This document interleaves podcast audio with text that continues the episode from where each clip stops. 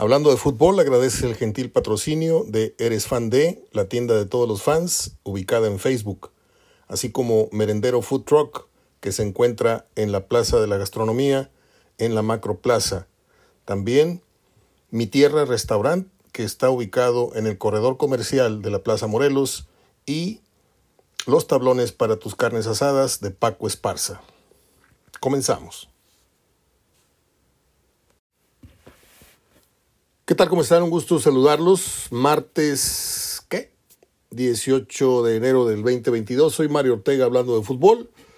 Hoy, como todos los martes, tenemos la colaboración de nuestro amigo, querido amigo Sergio Ariel Verdirame, quien fuera figura en los Rayados, que llegara al fútbol mexicano para el Morelia y que de aquí se fuera a volar a Cruz Azul, a Santos y no sé dónde más, y que vino a retirarse con aquel gol histórico ante el Querétaro eh, cuando era dirigido por Daniel Alberto Pasarela. Ese es Sergio Verdirame. De no muy gratos recuerdos para los, los, seguidores de los Tigres, por cierto. Este, pero ese es otro vals. Vamos a tener 20 minutos de charla con el pibe en un momento más. Mientras les digo que Aurelín Pineda ya parece ser que puede ser registrado este, en forma toda vez que un jugador brasileño por ahí del, plantel ha, recibido su, su naturalización italiana. Eh, se trata de mm, Galardo. Galardo se llama el brasileño y eso le deja el espacio a Orbelín Pineda. ¿Usted cómo cree que le va a ir a este jugador? Porque no se trata de ser contreras por contreras, no se trata de ser el, el, el, aguafiestas de nada. Tampoco se trata de ser la matraca andando y sí, que le vaya bien al futbolista mexicano, que cumpla sus sueños para, para ir a jugar al fútbol de Europa, al español. No le digo nada si me dijeras, oye, va a ir a Holanda y luego de ahí va, pero la edad como que ya no le permite hacer ese, ese crossover, ¿no? Pero hay futbolistas como JJ Macías que son muy buenos caseramente, o sea, de manera local. Y probablemente tienen oportunidad de hacer algo en Europa, pero si vas a un equipo que está totalmente muerto en vida y, aparte llegas a un equipo que donde el técnico no te pidió y juegas un minutito y cinco minutitos y, y tu equipo desciende y tu equipo... Entonces estás totalmente triste, frustrado y aferrado a quedarte en Europa, este, a menos de que tengas un muy buen agente que te venda sin haber hecho absolutamente nada en Europa, te podrías quedar en Europa. ¿Qué es lo que está pasando ahorita? Porque Chivas le dice, pues aquí está tu lugar, güey, vente. No, el muchacho quiere seguir cumpliendo el sueño europeo, me parece perfecto. Porque aparte en Europa se vive en otro nivel. Hablo del nivel de vida. Eh, Pineda, muy, muy guapo él para bailar los goles así, como caballo, no sé qué. Este, muy desequilibrante, me dicen. Eh, pero para mí, Alexis Vega, para mí, Orbelín Pineda, para mí, JJ eh, Macías, para mí, son jugadores a los que les falta algo, algo. No sé si un grado de calidad, no sé si un grado o dos rayitas más de personalidad, de seriedad, de compromiso, no sé, algo. Y en ese mismo bote puedo meter al Piojo Alvarado y puedo meter al otro y puedo meter al otro. O sea, son jugadores que si no se concentran y si no se pulen en su oficio, van a terminar como Elías Hernández, al que pongo aquí a tiro por viaje. Elías Hernández pintaba para ser un crack, tenía desborde, tenía disparo, tenía centro, tenía liderazgo, ta, ta, ta. ¿Y en qué quedó? En un jugador de 45 minutos, un jugador que de repente lo ves iniciar muy bien los torneos y lo ves desaparecer el grueso de, la liga y por ahí ayudando con un golecito o con relevos en liguilla, pero muy temprano se fundieron en, el dinero, se fundieron en la fama, los fundió, los, los rostizó y, y su cerebro ya no volvió a tener la misma conexión con su compromiso inicial cuando arrancaban sus carreras. Ojalá tenga éxito, le digo, este muchacho Orbelín Pineda, aunque yo tengo mis dudas, ojalá y me gane el pronóstico. Aquí estamos hablando de JJ Macías, el director deportivo del Getafe, admitió que el mexicano podría salir del club, pues es lo más normal. Estoy comentando esto y está, en este momento están publicando en redes esta noticia, pues es lo más normal, le pegamos al clavo. Eh, vamos con Sergio Verdirame. Tenemos varios temas que tocar, hablamos del Arcamón, hablamos tantito de Lilini, hablamos del Piojo, hablamos de Aguirre, hablamos de pues esta desatinada, desagradable actitud y, cobarde eh, declaración post actitud de Andrés Guardado. Aquí es donde nos damos cuenta que ni los más pintados, los más maduritos que tenemos allá, están maduros. Porque para que Andrés Guardado nos salga con una estupidez como la que cometió, pero ¿para qué le adelanto? Si de eso vamos a hablar en un momento más con Verdirame. Adelante. Vamos con Sergio Ariel Verdirame.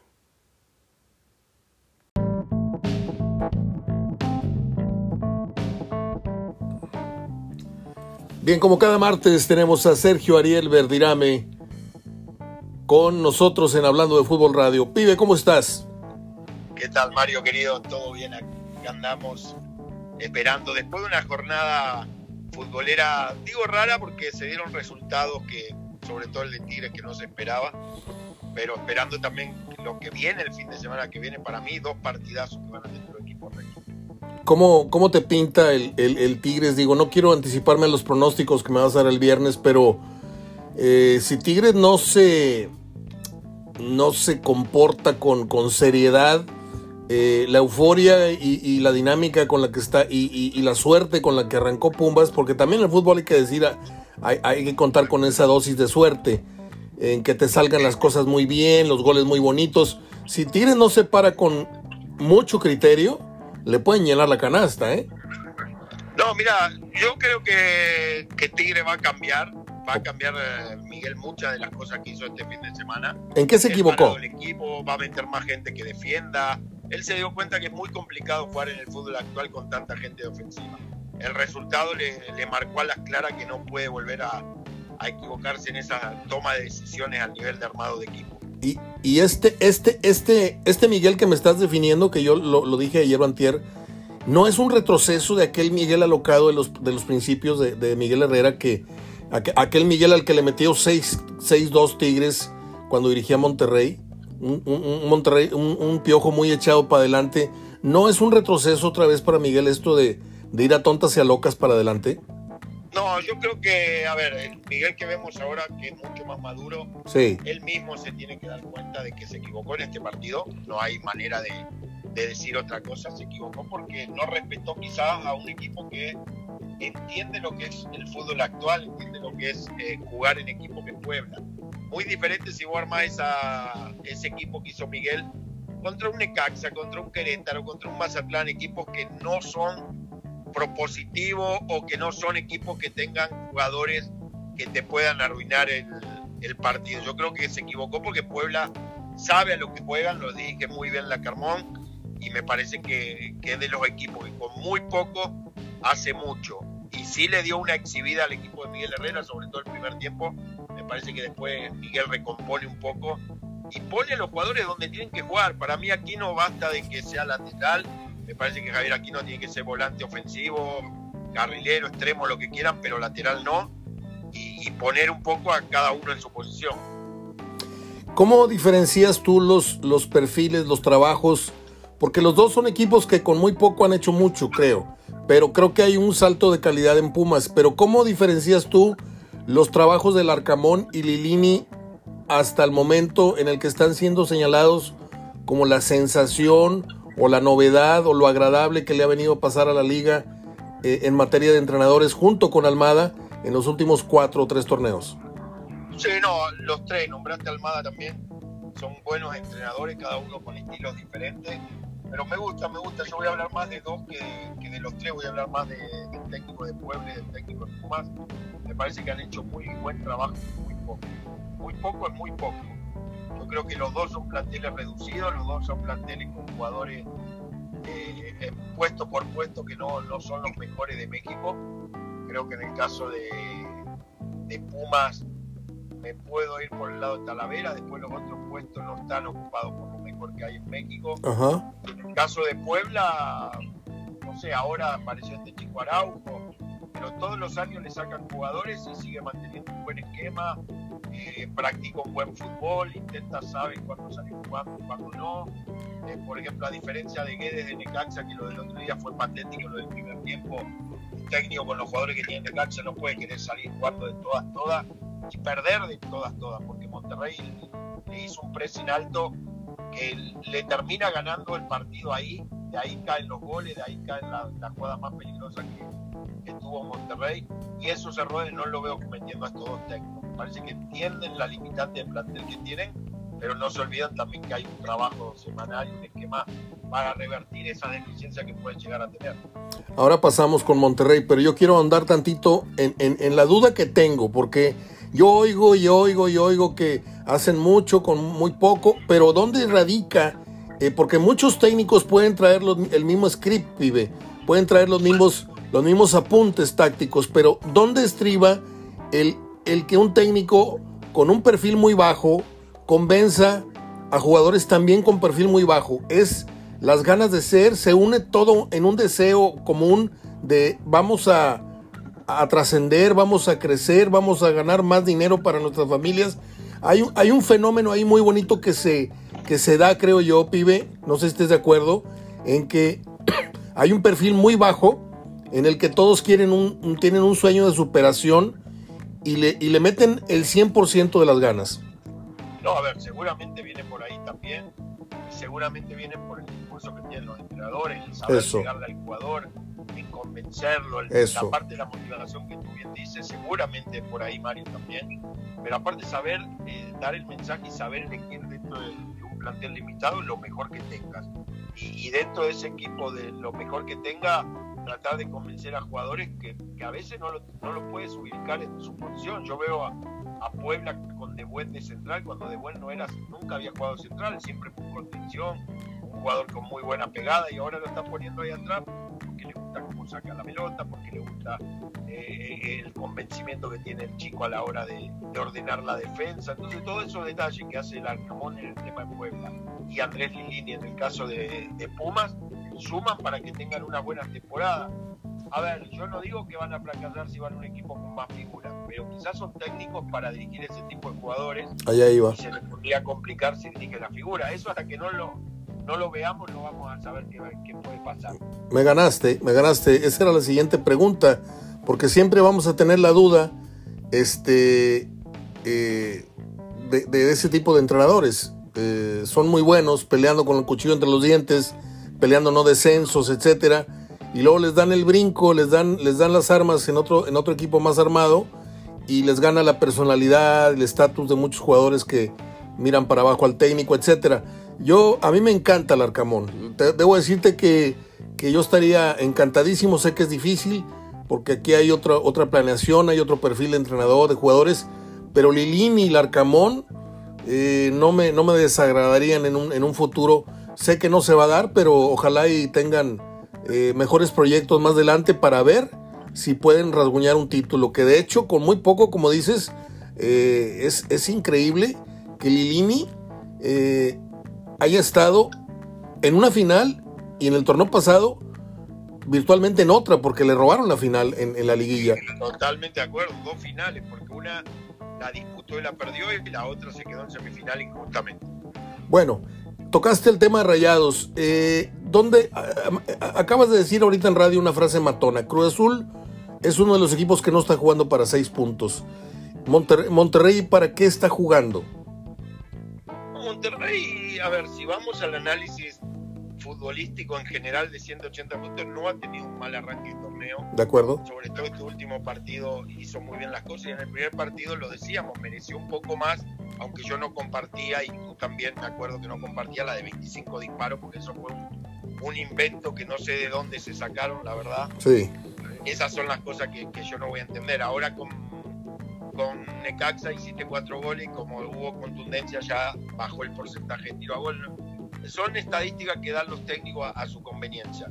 Pero me parece que Monterrey encuentra en Necaxa un equipo a modo, sí, pero lo hace ver mal gracias a que Javier Aguirre y los jugadores leyeron muy bien el partido. De entrada, al minuto, a los 30 segundos ya Romo había quitado la primera pelota y había creado un contragolpe.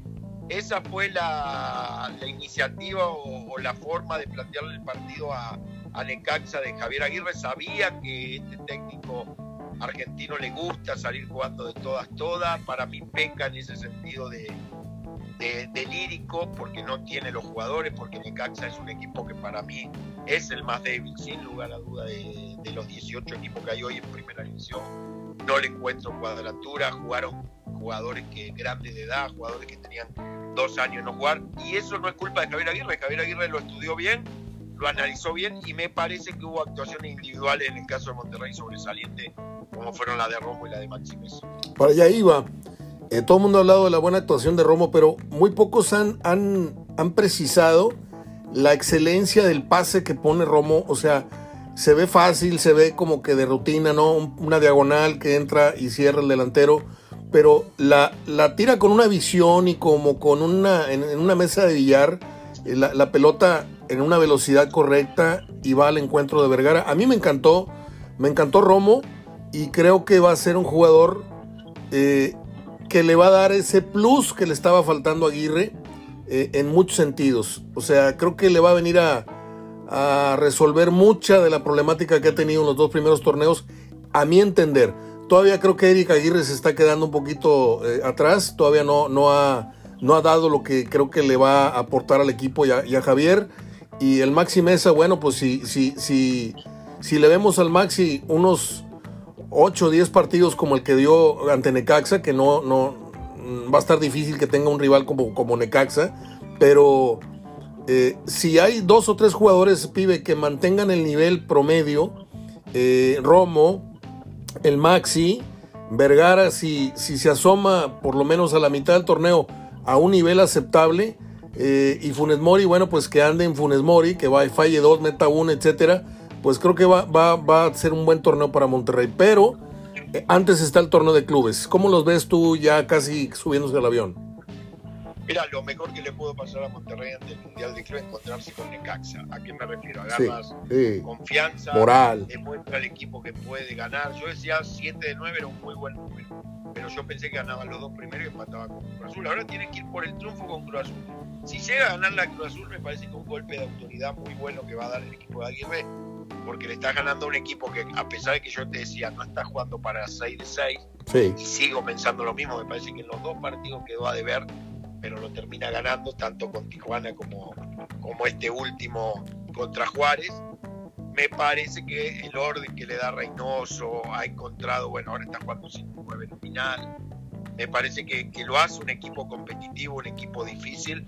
Y Monterrey, qué mejor llegar al Mundial de Clubes con dos triunfos consecutivos consecutivo y sobre todo encontrando una alineación, porque yo decía hoy en el programa, sí.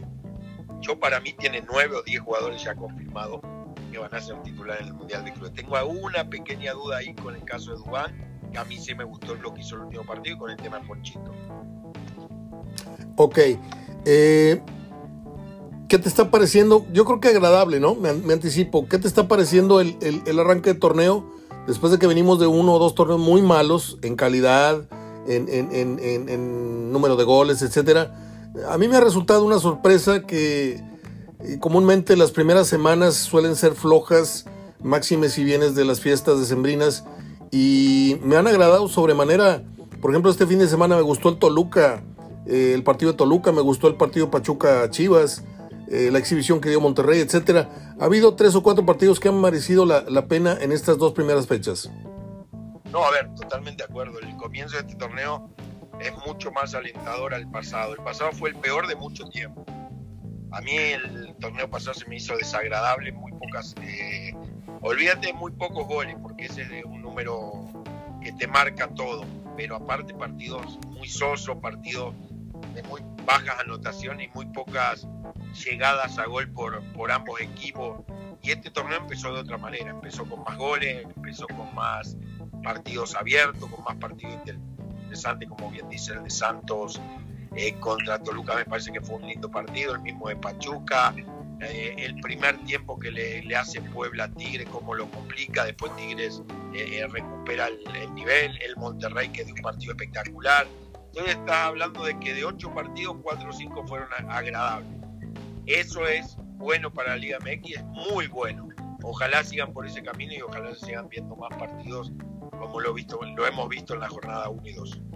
Para terminar, pibe, dos o tres temas. Andrés Guardado, ¿no te decepcionó un poquito esa, esa, esa imagen de, de, la burla al final del partido y todavía más con la explicación o no disculpa que dio a través de redes sociales? Eh, creo que muy mal, ¿no? Siendo, siendo... Muy mal, muy mal porque se está burlando de algo que sucedió, no fue algo que se inventó. Después está que si el jugador le exageró o no, que si el técnico lo mandó a exagerar o no. Pero el hecho de que le hayan tirado eso desde la grada del Betty pasó, sucedió, tal es así que se tuvo que suspender el partido. Se me hizo de mal gusto, a veces hay que saber ganar.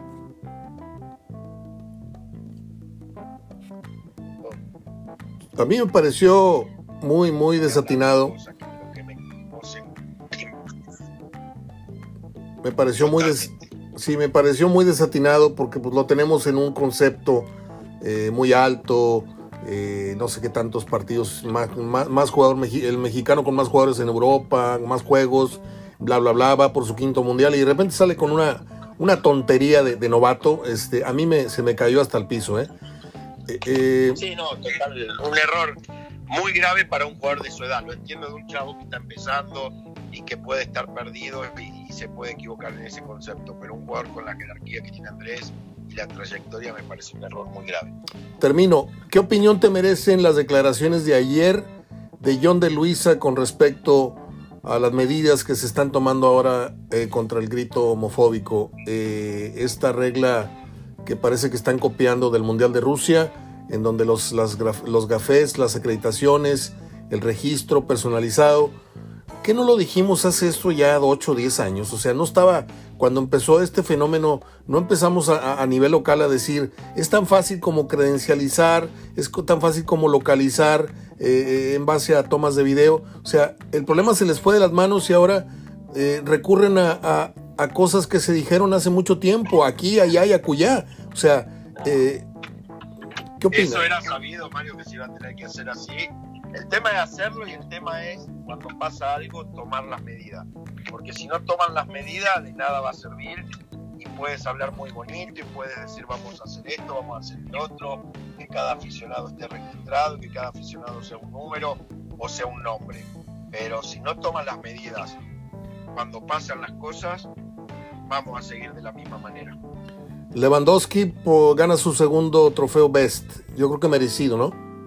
Muy merecido me parece que hizo un gran año el, jugador polaco que juega en Alemania y, sí, me, gustó porque el mérito a, la constancia, dice que es un gran profesional y lo que uno ve dentro de la cancha que es una máquina de hacer goles, no baja nunca eh, el nivel de concentración como hay otros casos otros jugadores que sí.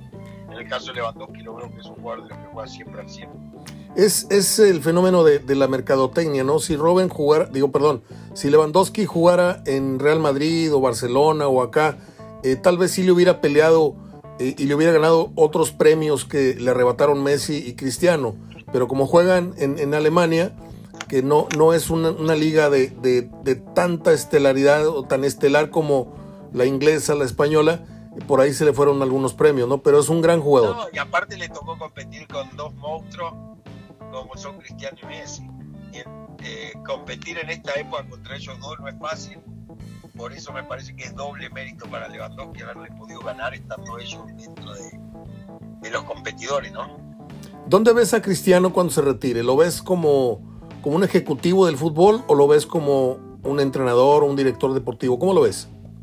No, no, como técnico no lo veo. Lo veo más puede ser. Como dueño de un equipo, ¿no? o dueño de equipo, no lo descartes.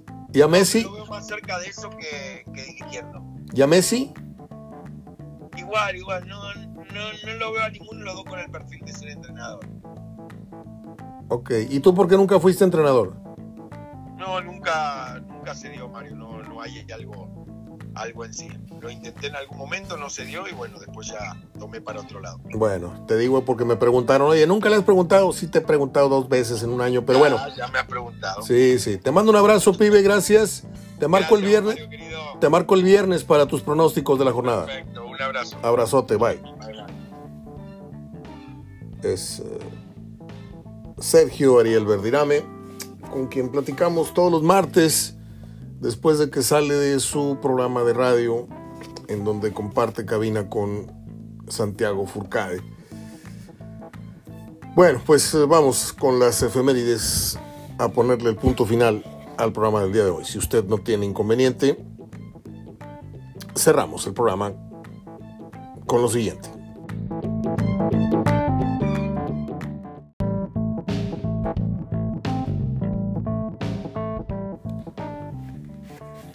Bueno, estamos ahora en las efemérides.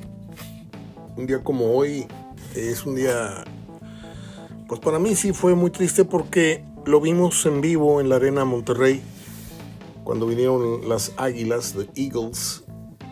Eh, lo vimos cantar y tocar en vivo, uno de nuestros sueños cumplidos. Murió Glenn Frey, en 2016, músico, actor, pintor, cantante y compositor estadounidense. ¿Por qué digo actor? ¿Lo recuerdan ustedes en la película, la de Jerry Maguire? Ahí sale como el apoderado de este negrito que decía, Show me the money. Eh, no es cierto. No sé si era el apoderado o no era el apoderado, pero sale como ahí como director deportivo de un equipo de fútbol americano. Ese era Glenn Frey que tuvo ese y otras partituras, otros papeles en otros programas y en otras películas, pero es el que se me viene a la mente. Y aparte, este, pues un gran músico. Yo tengo que decirles que eh, la primera canción en inglés que yo me aprendí y que yo traduje, y esto no porque yo fuera un virtuoso ni nada, sino porque en secundaria teníamos una maestra de inglés muy adelantada, pero muy adelantada a su tiempo y dijo, a ver, levanten la mano los que saben inglés. No, pues levantaron la mano tres personas, ¿no? Niños así de, maestro particular las tardes. Y luego, a ver, levanten la mano los que cantan o intentan cantar su canción favorita en inglés. Levantamos la mano como siete, ocho. Levanten la mano los que quieren aprender inglés, pues todos. Y si vamos a aprender con un método muy sencillo. Ustedes van a traerme por escrito la canción que tararean en inglés quiero saber cómo escuchan la canción. Así como les venga, así escríbamela. Entonces imagínese usted yo escribiendo One of these nights, one of these lonely, lonely nights. You got a pretty, pretty mama. Entonces estaba yo escribiendo la canción de One of these nights de The Eagles. Entonces la leyó y luego me sacó una hoja. A la clase siguiente me sacó una hoja y me dice, mira, aquí está la letra de la canción que quieres. Y me puso una hoja de máquina con la letra en inglés y luego me dijo, aquí está lo que quiere decir la canción. Me la vas a traer en una semana, me la vas a leer, me la vas a cantar a mí. Si quieres en privado, no quiero avergonzar a nadie, el que quiera venirme a leer su canción, y esa fue la primera canción que en 1975 yo me aprendí, One of These Nights, y era de las Águilas. Y ahí estaba Glenn Frey. Eh, pues qué triste, ¿no? 2016. Um, les decía que se casó Mijares y Lucerito, hombre. Se casaron un día como hoy no me acuerdo qué, año, el 97, ¿no? Una boda muy, muy pomposa, muy televisada. La cara de Mijares lo decía todo ese día, ¿no? Dicen que, dicen, no me hagan mucho caso, que una hora antes de casarse, en el hotel, no estaban ahí los vestuarios, se estaban agarrando el chongo Mijares y Lucerito. Porque no se ponían de acuerdo quién se ponía el vestido de novia. No, no se crean. Este. Estoy buscando la fecha de José Luis Perales. José Luis Perales, un cantante, un compositor que le encanta a mi mamá. Este, hoy está cumpliendo 77 años. 77 años. Eh, tiene más de 450 canciones escritas. Si no estoy mal, sí, 450. Ha grabado 27 discos y ha vendido 50 millones de copias. Ah, una vez, por accidente, yo entré a un concierto de José Luis Perales. Les debo de admitir que casi fue bajo protesta. Acompañé a alguien, pues. Ay, vamos, por favor, manito, vamos. Era una, buena amiga, una, compañera de trabajo. Que fue la que luego me llevó por primera vez a un recital de Serrat. Pues ahí estaba yo chillando en medio concierto de, Perales, no puede ser. Qué hombre tan más tierno, tan más sensible eh, le ha compuesto temas a Rafael, a, Isabel Pantoja, a Miguel Bosé, a Julio Iglesias, a Rocío Jurado. Eh, es un hombre muy, muy noble. Pero vamos con la fecha que a muchos le puede llegar a interesar, que es el cumpleaños de Kevin Costner, que nació un día como hoy en 1955, que se ganó varios Óscares por Danza con Lobos, mejor película, mejor dirección, mejor bla, bla, bla este, a mí la verdad, ni Mel Gibson ni Kevin Costner en ese momento que ganaron sus Oscars por Braveheart y por Danza Colobs, a mí no se me hacían más que caras bonitas y actores de moda, pero los premiaron muy bien con, con, trabajos de mediana calidad. O sea, el Oscar antes se le, se le, otorgaba a señoras obras de arte del cine y bueno, ni modo.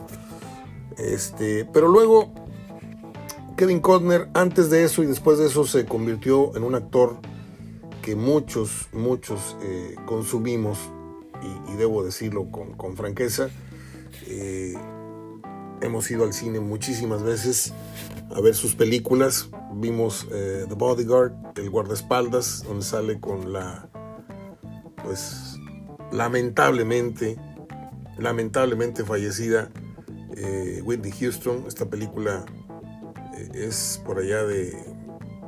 ¿Qué año será? Es del 92, si mal no recuerdo. Les voy a decir por qué. Porque yo andaba con una popular y famosa bruja de los horóscopos. No, retiro la palabra bruja, no vayan a matar.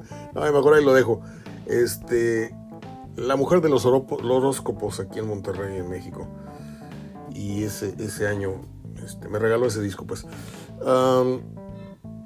en 1990 hizo Danza con Lobos. En el 91 hizo Robin Hood, El Príncipe. Está muy divertida. Este, de matiné casi. El gran fracaso en la carrera de Kevin Costner económicamente es Waterworld, el mundo acuático. Una inversión muy muy fuerte y fue un fracaso en taquilla. Una de mis consentidas de Kevin Costner es, sin lugar a dudas, El campo de los sueños. Y dos de las consentidas que tengo de él tienen que ver con béisbol, casualmente. Eh, Los Intocables, en donde reúne un gran reparto, eh, nada menos que Kevin Costner, Sean Connery, Robert De Niro, Andy García, por citarles más cuatro. eh, ¿Qué más? Uno de mis westerns, una de mis películas de vaqueros, para decirlo en términos más comunes, es sin lugar a dudas Silverado. El que no haya visto Silverado se perdió una señora película de indios y vaqueros. Sale Kevin Costner, Kevin Klein, Danny Glover, Scott Glenn, el del Silencio de los Inocentes, y un actor durísimo en su momento que ya murió, Brian Denny, además de la chaparrita actriz Linda Hunt y Rosanna Arquette. Era un repartazazazo y la historia es muy buena. Yo siempre fui muy seguidor de el actor Scott Glenn. Y la verdad, muy buena película de vaqueros que no va a pasar de moda jamás. Otra de mis favoritas de Kevin Costner, ahí les va. Revenge, La Revancha, donde sale con Anthony Quinn y con, sale con esta mujer muy bella que se llamaba, la confundo, se me dio su nombre, eh, Madeline Stone. Madeline Stone se llama. Eh, sale un villanazo que se llamaba Miguel, Miguel Ferrer que ya murió, por cierto, Miguel Ferrer, muy joven. la revancha. No les puedo contar nada porque está buenísima. Y por ahí a veces la pasan en Golden. pero búsquela ahí en sus canales ahí de películas, contrata. Está muy buena. Hace dos años vi eh, La Emboscada Final, donde sale con Woody Harrelson. Mm, como si, como. Una gran película, talentos ocultos, gran guion, gran historia verídica, muy buena. Otra película de vaqueros muy buena, se le da mucho ese género a, Kevin Conner. De hecho, ahorita tiene al aire una serie que se llama Yellowstone. Yo vi la primera temporada, muy buena. Eh, la que les digo es Wyatt Earp, eh, del 94 Mm.